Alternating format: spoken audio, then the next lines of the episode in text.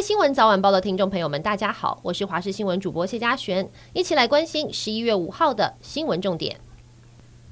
民进党台北市议员王世坚力拼胜选士林大同区立委，他的竞选总部在昨天晚上成立，数千名支持者出席，而赖清德也夸王世坚反应快，还说在立院辩论起来比电视台还精彩，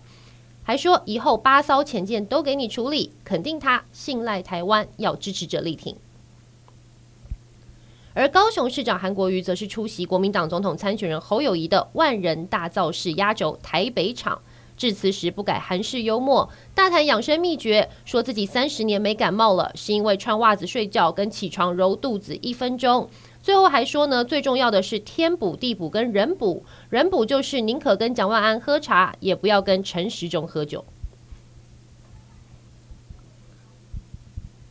和运租车一辆才出厂三个月的 Toyota Wish 休旅车，二零一五年在国道三号苗栗路段突然抛锚，遭大货车追撞。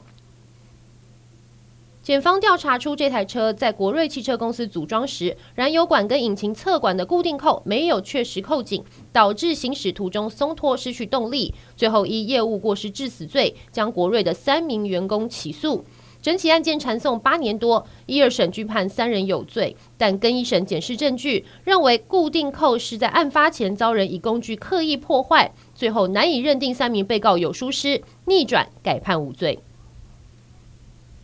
新北市中和区永贞路的这间面食馆，早上八点多发生瓦斯外泄爆炸事件，六十六岁的黄姓女员工在煎台工作时，一点燃气爆，瞬间起火。而巨大的爆炸力震碎了橱窗玻璃，导致这名员工灼伤送医。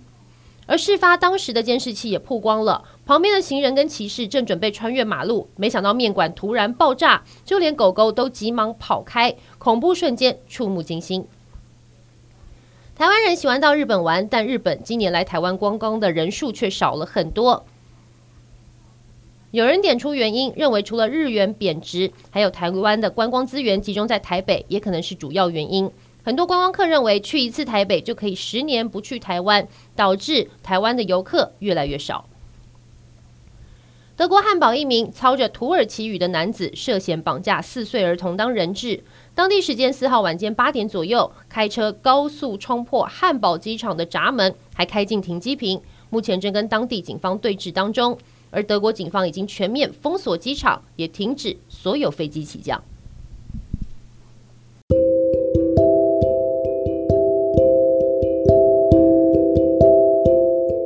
以上就是这一节新闻内容，感谢您的收听，我们下次再会。